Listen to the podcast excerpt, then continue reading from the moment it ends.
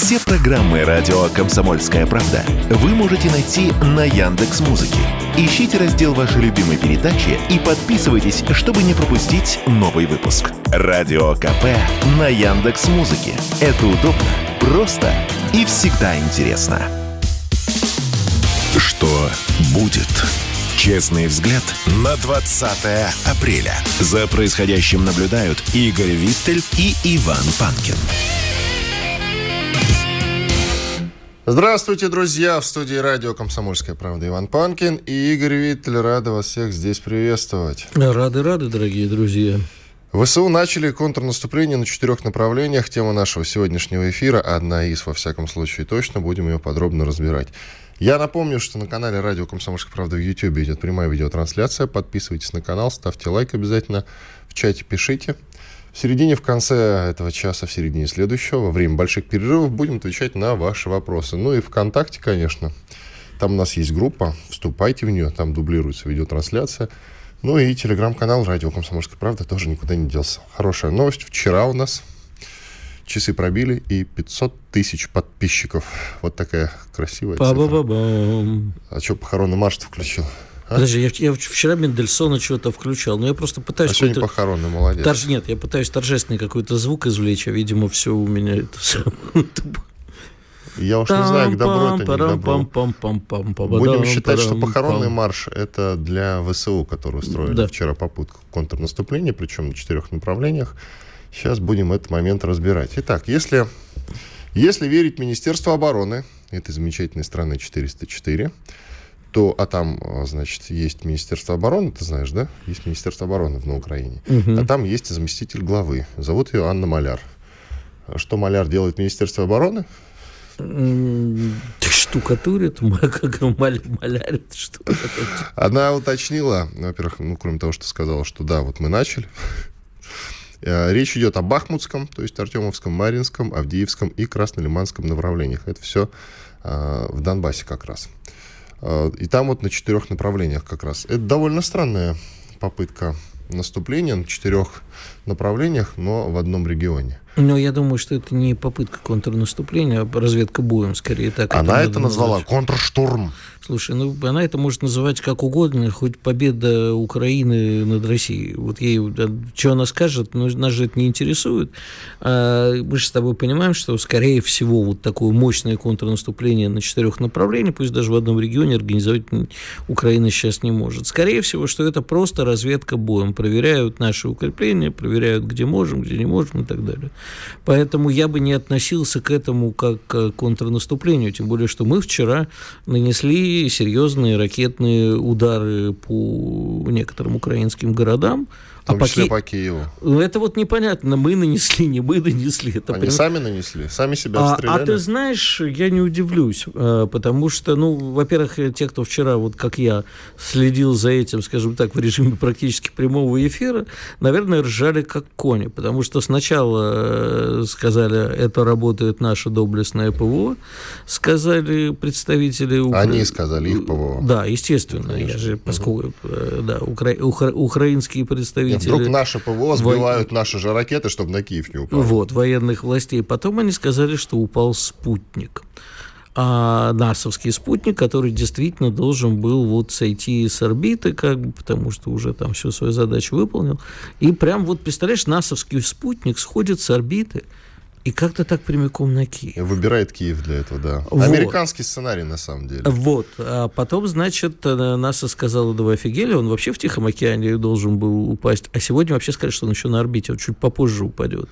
Значит, и э, твиты и прочее про э, работающую п- противоракетную оборону местную, противовоздушную оборону, а, значит, тут же были убраны. Э, Про э, спутник тоже вроде. Потом, значит, один из них еще вот у него в соцсетях появилась, э, вы позже узнаете всю информацию, а рядом была такая картина «Локатор, летающая тарелка». Причем э, сразу же в соцсетях появились э, фото тарелки летающей, которую что-то похожего на летающую тарелку, которую возят по Киеву. Правда, потом выяснилось, что это фото 1000, э, 2019 года. А, и в результате пока ничего не известно. Я отсмотрел пока все видео, которые там, ну, практически все, которые мне попались, с этих, которые в машине, это как они, видеорегистраторы, а, кто-то еще что-то. Ну, понятно, что там не везде можно понять, э, насколько это все вот оттуда и сейчас. Э, вроде вот видео было из Белой Церкви, которое мне понравилось больше всего. Там как бы такие красивые взрывы, как, как бы чуть ли не ядерные, э, но маленькие. Вот. А этот Петушарий, э, Анатолий Шарий, да, он... Шарий, ну чего ты, в самом деле? Не, по-другому его сейчас уже не, не называют, А-а-а. да, потому что ну, враг он.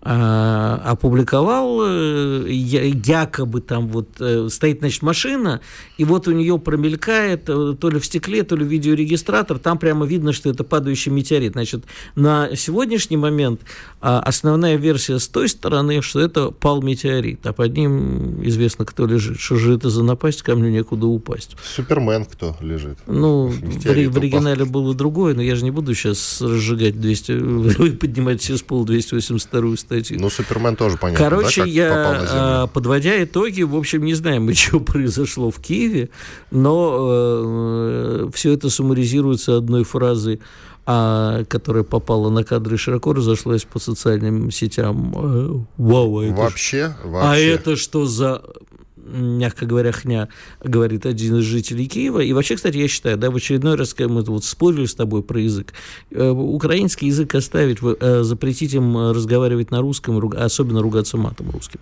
Сообщение о падении американского спутника в небе над Киевом недостоверный. Аппарат, который должен был упасть в ночь на 20 апреля, все еще остается на орбите, заявили РИА Новости при службе НАСА. Да, а к чему я все это говорю? Почему я решил, что это сами украинцы? Ну вот они могли бы сделать какую-нибудь провокацию, создать голограмму ядерного взрыва или испытания какого-то страшного орудия. А может быть, наши действительно каким-то новым оружием испытнулись по Киеву. Тоже, короче, не знаю. Первый раз вот э, в чате пишут нам. Игорь, не слушайте Ивана, вы пропели фрагмент симфонии Бетховена «Мотив судьбы». Чего? Ба-ба-ба-бам, пятая симфония Бетховена. Конечно, что ты меня сбил, что травный марш. Было похоже на него. Я, я что-то повелся. Па-ба-ба-бам. Это пятая симфония Бетховена, конечно. Да, точно. Кстати, но, но было похоже. Спасибо, дорогие радиослушатели. Спасибо, дорогие те, кто нас смотрит в Ютьюбе. Спасибо, что Может поддерживаете быть, выражение лица у тебя такое было? У меня всегда траурное выражение лица, особенно когда над Киевом непонятно, что летает. Зато понятно, что в Киеве происходит. Вчера была атака на Киево-Печерскую лавру. Украинский спецназ пытался захватить ее с автоматами. Ну, насколько я понимаю, попытка, в общем, прошла успешно. Что уж там, э, трудно, что ли. Кстати, видел у кого-то из коллег... спецназом Киево-Печерскую лавру. Видел у кого-то из коллег, извини, перебью опрос, а э, что вы считаете, это было над Киевом? Там лидируют, что это божий промысел, что это, в общем, э, наказание Божие, в том числе за Киево-Печерскую лавру. Это Господь громы и молнии шлет. Российские военные эксперты вчера получили посылки с бюстами, после вот аналогичные, как получал Владимир Татарский. Среди прочих Константин Севков, например. Он от СДЭКа ему пришло сообщение, что вам нужно забрать посылку. Или курьер ее доставить, подробности я пока не знаю.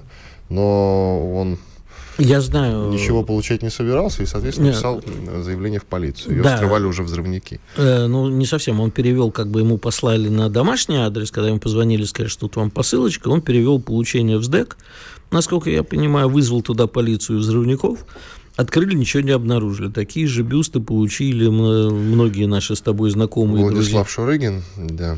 Я не знаю, получил ли Влад, потому что он сейчас не дома. Но он в списке вот тех людей, судя по Да, возможно. Но, может быть, просто ему также позвонили. Насколько я понимаю, я с ним вчера говорил, он ничего не получал. Ну, вот такие дела. Да, что сейчас будут приходить такие вот сюрпризики, надо быть готовыми всем. А, но вообще надо повысить э, бдительность. Я только хочу сказать, что, может быть, это совсем не те люди. Там вот наши коллеги пишут, что это какой-то чувак, который представляется. Я сейчас не, не, не буду искать точно, как его зовут. Но это вот может любой сумасшедший, который э, почему-то решил не поддержать СВО, начать рассылать такие гипсовые бюсты, просто пугать народ. И это, э, ну, знаешь, как звонки о минировании, да? То есть вроде там ничего не заминировано, а паника есть и в не приятно, когда, знаешь, парализует работу. Ну, вот в такую в таких условиях мы сейчас ведем боевые действия, действительно. Я по поводу контрнаступления еще хочу сказать, почему же все-таки масштабное контрнаступление пока что у них невозможно.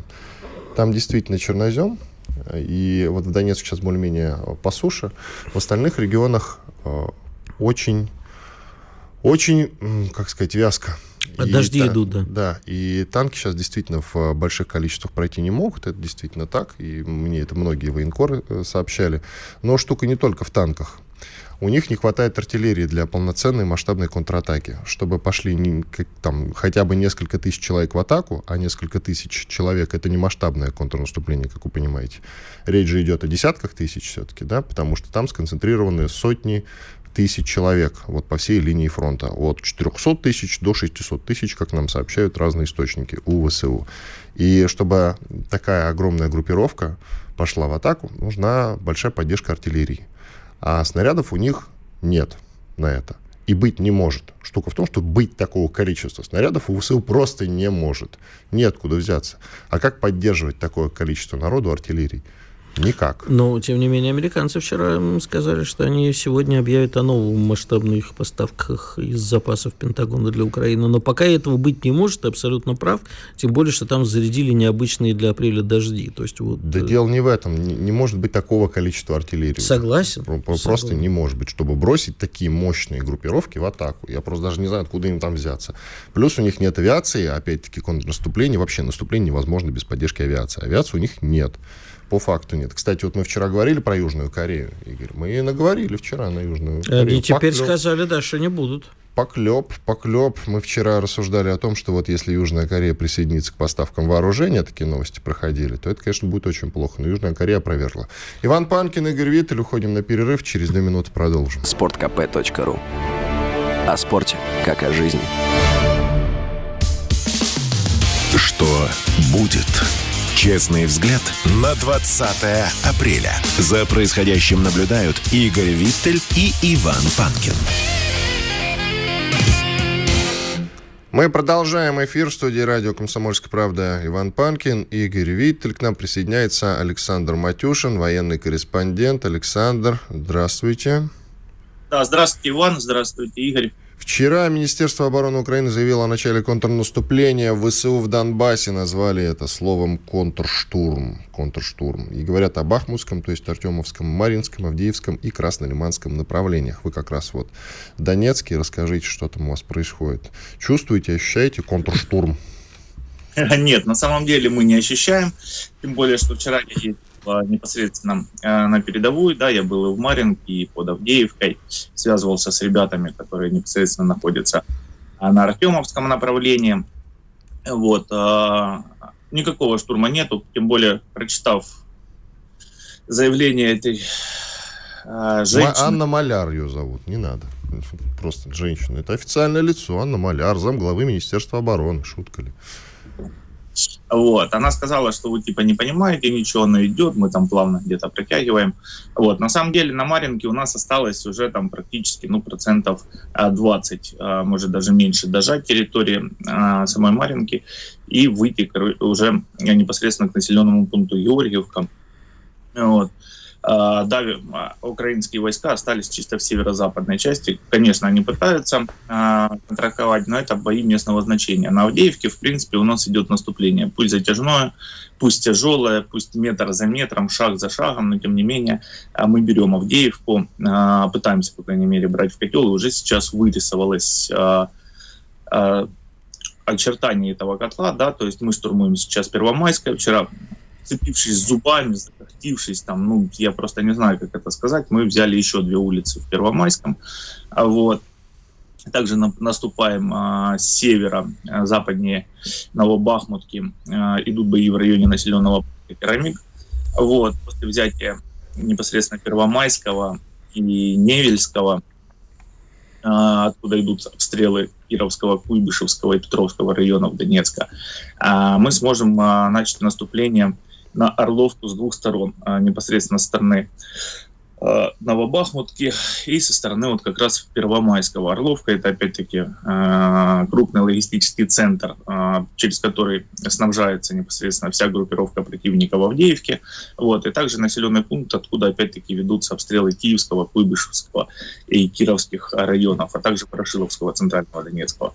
Вот. Там уже четко, если посмотреть по карте, уже четко вырисовывается, куда будут наноситься следующие удары для взятия Авдеевки. Да. А что же касается Артемовска, там уже осталось по факту процентов 10 за украинскими войсками, тем более, что еще ночью продолжались боевые действия.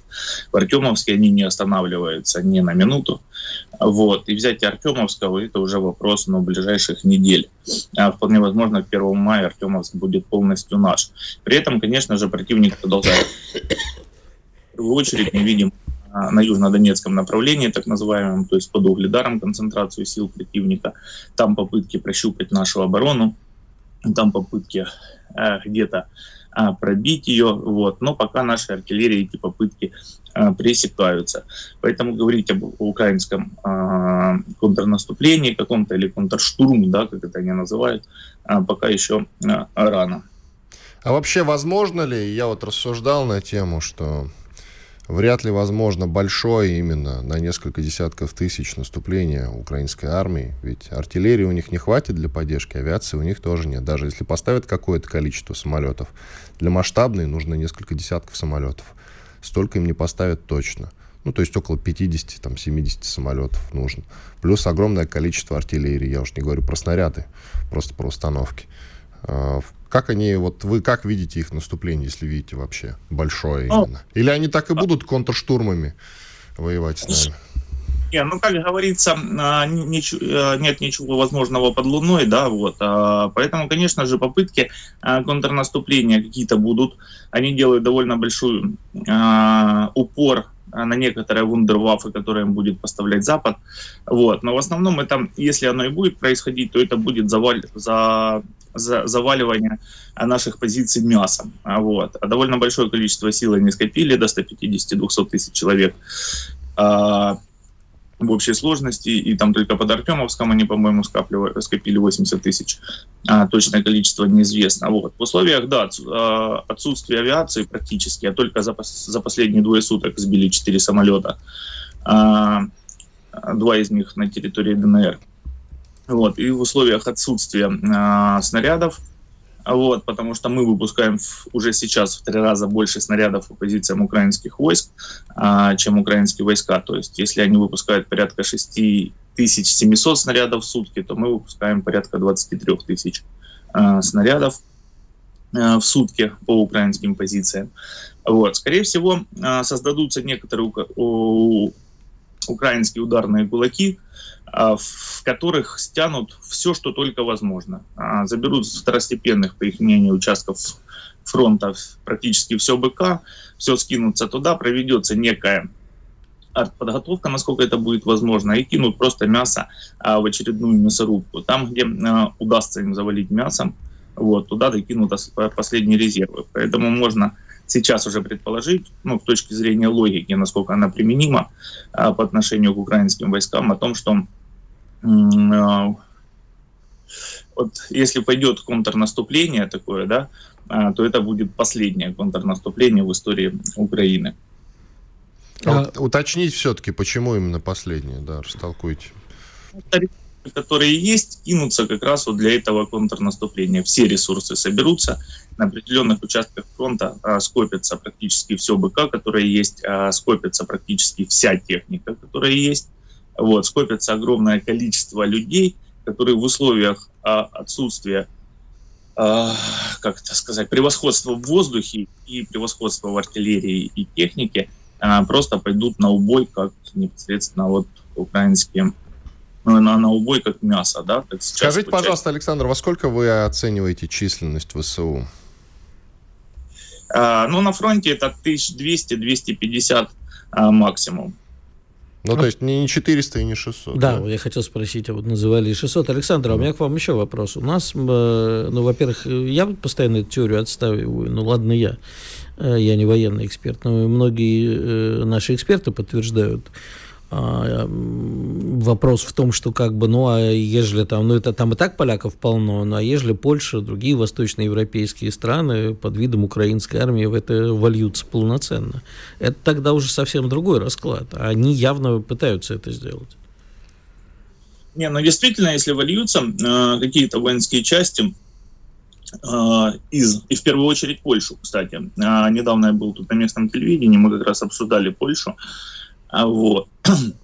Э, Польша э, сейчас является самой сильной армией Европы, да, взамен того устаревшего, устаревшего оружия, что у него было, и которое она активно скидывает непосредственно Украине, вот, она получает, э, закупает у Европы и Америки более современное оборудование, у него большая, самая большая по численности армия, самая оснащенная в Европе. Конечно же, расклад будет другой. Вот, и тогда э, тут уже мы уходим такой в предсказания, да, э, вот, тогда, конечно же, э, России придется э, вступать уже полномасштабно в войну, уже прекращать СВО, объявлять войну и вводить э, всеобщую мобилизацию для того, чтобы противостоять э, силам уже, там, скажем, объединенной Восточной Европы, а вот, объединенным силам. Тут, конечно же, будет другой расклад. Но вот как раз а, война с украинцами, которая, ну, СВО, да, а, с украинцами, которые уже сейчас состоят а, частью а, из западных а, наемников, либо же регулярных частей. Мы не забываем о том, что уже, наверное, месяца два было, как объявлено о том, что на Украине будет действовать официальный, официальная польская а, часть, польский легион, он, по-моему, назывался, ну, легион, в общем, какой-то, я уже забыл, вот, легион Белого Орла, но это не важно, вот, что она уже зашла на территорию Украины, плюс есть интернациональный легион, куда стекаются всевозможные наемники, а, конечно же, тогда сейчас мы уже воюем по факту с Европой. Если же официально вступят другие части, конечно же, это будет совсем другой расклад. Вот. Но пока Украине, помимо того, что надо держать линию фронта и готовить контрнаступление, приходится держать довольно большое количество сил на других участках фронта. В том числе это Одесса, в том числе это граница с Приднестровьем, в том числе это граница с Белоруссией и граница с нашими Брянской, Курской, Белгородской областью. Александр, такой вопрос. Э, сдача Артемовска станет переломным моментом для ВСУ, вы как-то сказали, причем совсем недавно. А в чем переломность этого момента? Вообще Бахмут, он же Артемовск, со всех сторон простреливается из того же Краматорска. Он вообще в низине находится. Как мы его удерживать будем? Это вот как раз вот второй вопрос на засыпку вам. Ну, э, во-первых... Э, У нас минута, вдруг... коротко, пожалуйста. Артемовск просто это символ. А некогда э, я еще участвовал в 14-15 год в боях за аэропорт. Вот, аэропорт представлялся украинской пропагандой такой же э, фортецией, да, такой же мифологемой был обкатан. Вот. Конечно же, нам когда пал Артемов, для украинцев это был нанесен довольно страшный удар. Следом последовала Дебальц, Дебальцевская операция, в которой украинская армия также потерпела поражение. Вот. Поэтому Артемов в первую очередь как символ, если он пойдет, это нанесет большой моральный ущерб. Вот. Что же касается его удержания, то на Артемовске мы не задержимся, мы пойдем дальше вперед. У нас впереди еще высвечивается две крупных линии обороны. Это Константиновка, Часов Яр и Часов Яр, а, Рай Александровка, который нам придется штурмовать. Вот, и уже оттуда как раз непосредственно а, плюс удар. Спасибо.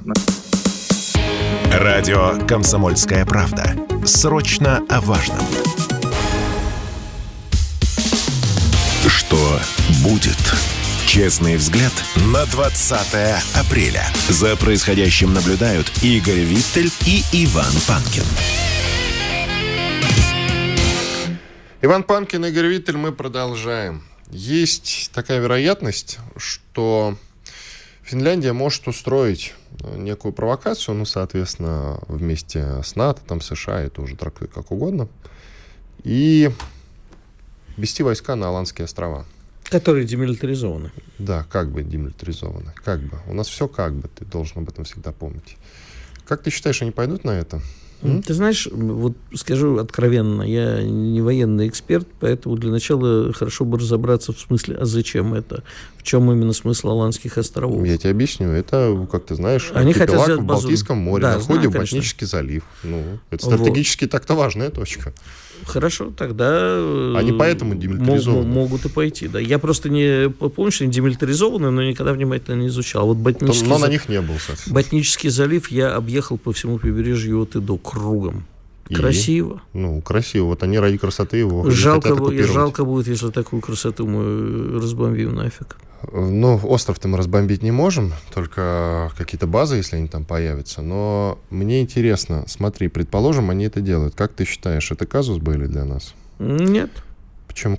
Ну, потому что территория не наша. Финляндия вошла в НАТО значит, остальное там какой-нибудь повод за корючку найду. Слушай, ну... Не стратегически мысли, мыслишь. Почему это? А, потому что тогда все Балтийское море можно считать, что оно как бы не наше. А вот ежели... Ну, смысле, оно не совсем Нет, наше, Одну да? секундочку. Ежели они, а, пользуясь тем, что они там разместят какую-нибудь военную базу, а сделают что-нибудь э, по отношению к нам, то тогда это казус Белли. Я тебе больше скажу, к этому уже идет а, большая медийная подготовка, потому что последние два дня во всех западных средствах массовой информации появляется э, не слив, а вот прям по методичке шпарит история, как коварные русские корабли шпионят в водах вокруг Норвегии, Финляндии, Швеции, Дании, что это даже те, которые там у нас по нефтяным делам заходят, они все равно шныряют вокруг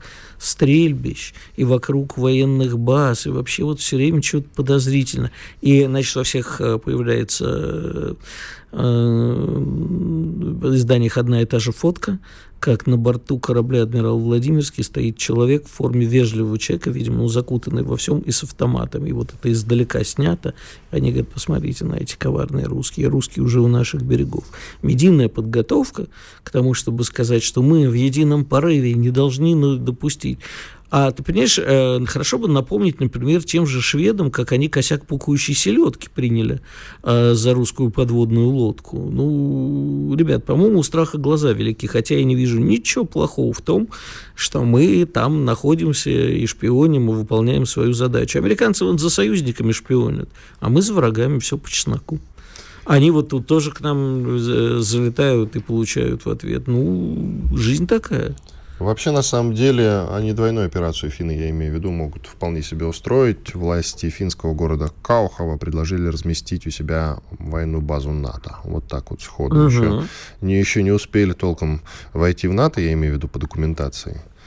Еще не все бумажки оформлены, хотя они вроде как уже, но тем не менее. Они уже предлагают военную базу у себя разместить. Мы можем это разместить тоже, в городе не... Кауха пару гиперзвуковых ракет. Ну, в нем не получится, конечно. Но рядышком там где-нибудь под Питером вполне себе. Почему нет, нет, разместить в смысле отправить туда. А, ты, ты, секундочку, давайте разберемся с терминологией. Разместить или отправить? Понимаю, под... отправить. А, хорошо, отправить, отправить разместить посылкой. Бюст да. Сталина. Отправьте туда. Позолоченный. Бюст Маннергейма. Можно бюст Маннергейма, да, кстати. Хорошая идея. А представляешь себе... Позолоченный с ракетой. А, э, этому самому. А шведам отправить бюст Карла XII. С цитатой из Бродского. Дорогой Карл XII, сложение под Полтавой, слава богу, проиграно. К нам присоединяется Дмитрий Жаворонков, военный-эксперт, главный редактор портала «Новости машиностроения». Дмитрий Владиславович, здрасте. Доброе утро. Скажите, пожалуйста, вот мы начали уже рассуждать о том, является ли, допустим, ну, вот размещение в городе Каухово, финском, базы НАТО, какой это для нас сигнал? Может быть, казус были все-таки или нет? А, ну, ни о каком казус Белли, конечно, здесь речи быть не может, к сожалению или к счастью. Наверное, все-таки к счастью, да. А, Финляндия очень давно задолго до всех этих историй с членством в НАТО, фактически являлась а, страной, которая крайне активно взаимодействовала с Североатлантическим альянсом, участвовала в ряде его, скажем так, мероприятий и, естественно, учитывалась командованием НАТО как страна лояльная, а командованием ВСРФ учитывалась как страна, которая может быть а, под ударом, потому что те или иные средства НАТО, с точки зрения разведки, целеуказаний, единой интегрированной системы, а, обнаружения, наблюдения НАТО, да, там уже, поверьте, есть. Поэтому нынешние шаги, конкретно или не очень, уже не так важны. Ну а сейчас нам остается наблюдать, как по Хельсинки катаются американские танки в пустынные раскраски. Приехали на учения через Эстонию, их привезли. Вчера были фотографии. Ну и, собственно, перестраивать свою стратегию, но, поверьте, она и так учитывала Финляндию. Но финнам остается только посочувствовать, потому что в случае серьезного конфликта, к сожалению, их придется стереть с лица земли. Знаменитая эстонская пустыня. Знаешь, пустыня... Это вы немножко вперед забежали. Пустыня на месте Эстонии будет чуть позже. И еще вот по поводу провокации, которую НАТО, возможно, готовит вместе с Финляндией для ввода войск на Аландские острова. Это тоже не казус Белли, скажите, пожалуйста. Мы теряем Балтику тогда. Мы не теряем Балтику. Балтийское море, как и Черное, является внутренними. И вся территория, вся акватория и морей, и прилегающие полностью под контролем не только нашего флота, но и нашей авиации, береговых ракетных комплексов, ракетного оружия в целом. То есть по-хорошему флот на Балтике, флот на Черном море – ну, это не крамольная мысль, что его можно там не держать, потому что у нас сильная военно-воздушная сила ВКС, да, и сильные ракетные войска, в том числе там береговые ракетно-артиллерийские.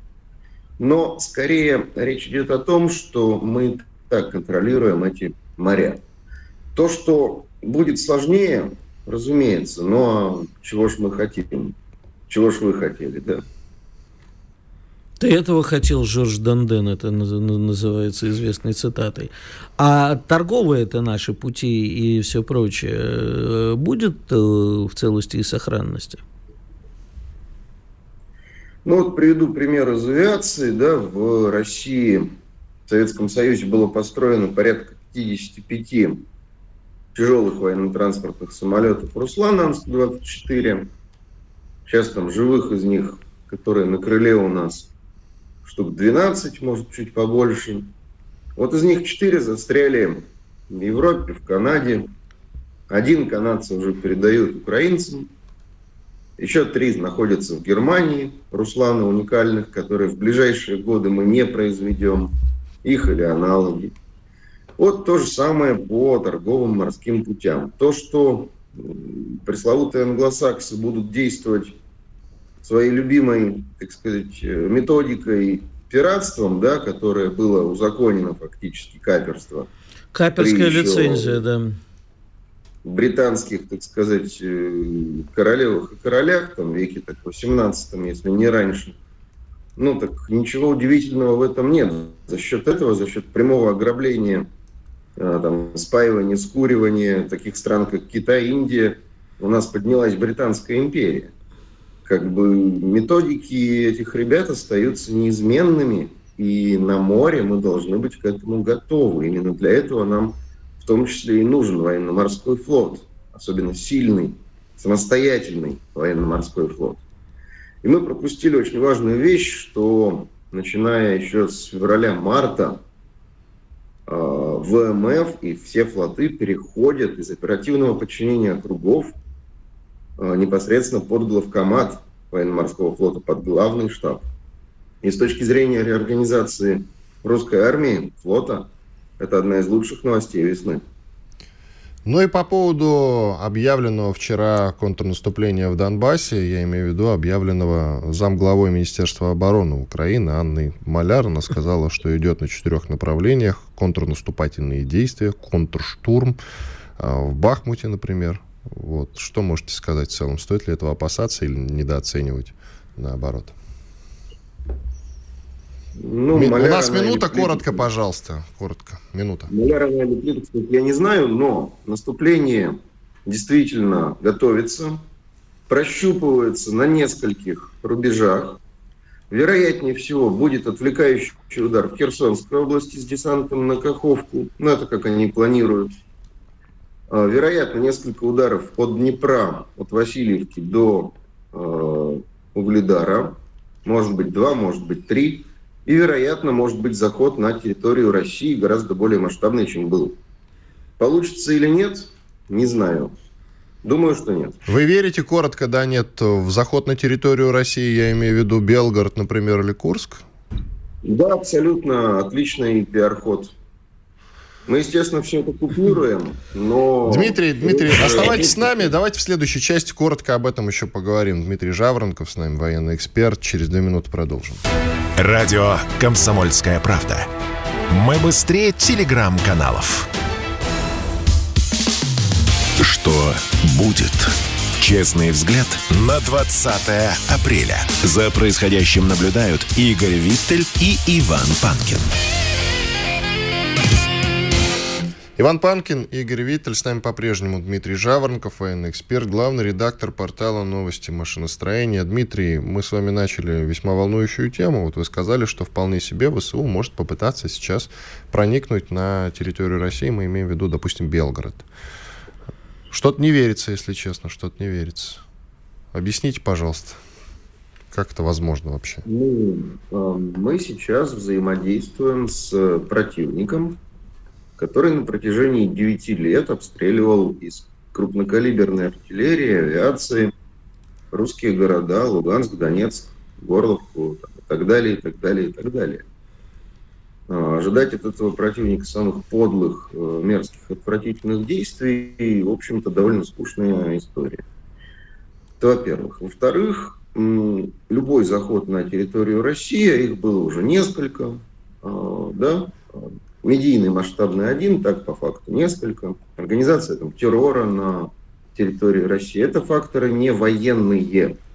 То есть убийство Максима Фомина, Лена Татарского, убийство Дарьи Дугиной, э, теракт, э, все что угодно. Это факторы не военные, это факторы психологические. Чтобы нас, как общество, сломать чтобы посеять какой-то хаос, панику. Но эти люди не очень понимают, как в принципе устроено русское общество.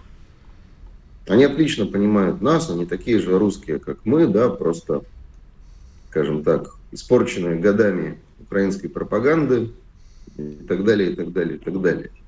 Но они не очень понимают, как у нас все устроено. Поэтому, естественно, будет вой, если будет такой заход – Будет сложно.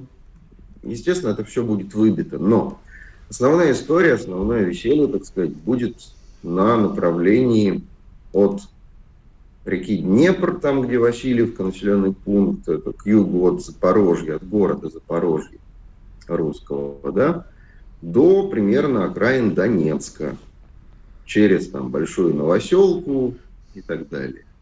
Вот это основной фронт наступления.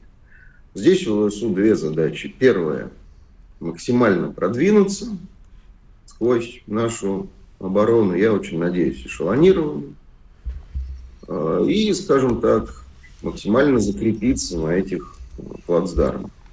Будет 2-3 удара вот по этой линии от Днепра до Донецка, которых я сказал. А, дальше будет отвлекающий удар в районе Херсонской области.